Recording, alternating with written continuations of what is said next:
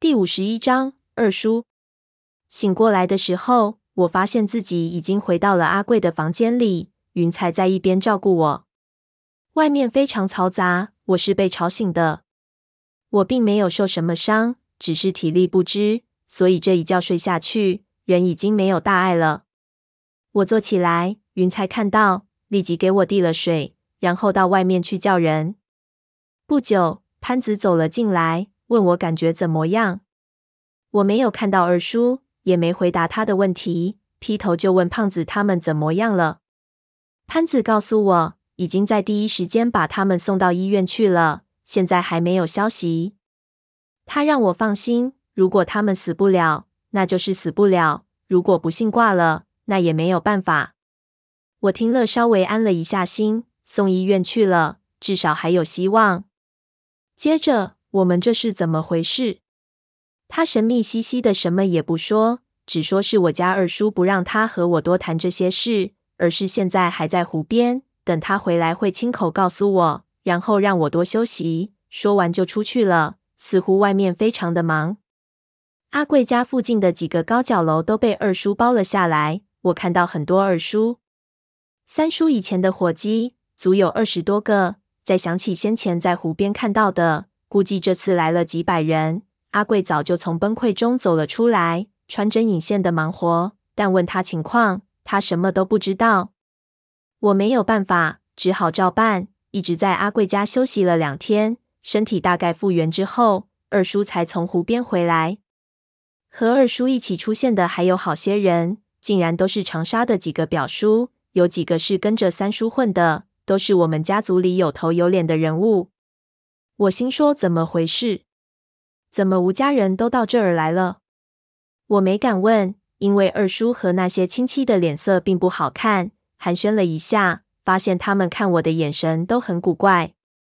二叔的气色很差，折腾了一番后，亲戚们散了。二叔看了看我，勾住我的肩膀，问我身体没事了吧？我点头说没事，这才低声问他是什么情况。他看了看我。叹了口气，拍了拍我的肩膀，示意跟他去逛逛。我们来到村旁的溪边，一路逛来，他也没说话，一直走到那幢被烧毁的老房子前，他才道：“你的 email 我已经看到了。”我心中已然感觉到这可能和那封 email 有关系，便看着他，等着他继续说下去。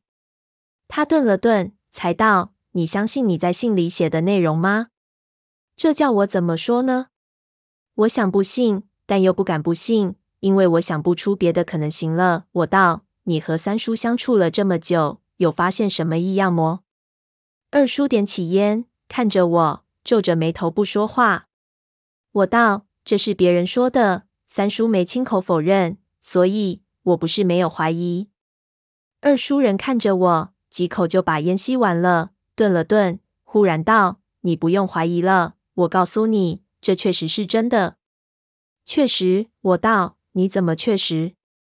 他慢慢道，这件事情我们早就知道了。我呆立在那里，不相信自己的耳朵。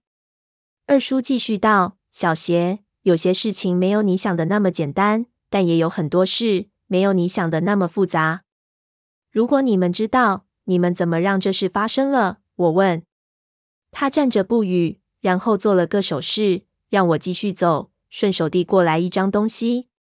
我接过来一看，是一张照片。这是烧掉那栋房子之前，我留了一张。我想现在给你看，比在当时给你看要合适得多。他道。我愣了一下，懵了。房子烧掉？我操！不会吧？当即就道：“二叔，那是你干的。”还想说话，但他摆了摆手，让我看那张照片。那些事情我们就不提了。那是一张非常普通的黑白照片，也是一张合影。再仔细一看，上面是一个陌生的中年人，正和文景说着什么。后面是考古队的其他人。中年人不是以往见过的照片中的人，他非常白，非常消瘦，但是我看着有些熟悉。这就是楚光头想让你看的照片。二叔道：“我找一张最能说明问题的留下来，想着如果最后还是没办法，还得让你知道的话，物证会比我的嘴巴更能说明问题。就是这个，我不无法理解，这照片有什么问题？你不是认识这人吗？他道，指了指那个陌生人。我看着那个白而消瘦的人，忽然就想了起来，他是谁？不由得啊了一声，怎么会是他？他不是。这个人和我们的故事没有联系，但却不是无关紧要的人。如果他们和文景那一对出现在一张照片上，那这支考古队的规格就不是我想的那种地位了。我们继续逛。二叔道：“我不能告诉你细节，但我可以给你讲个故事。小邪，有些时候，有些事情，它就是一个故事，仅仅是一个故事。你要不要听？”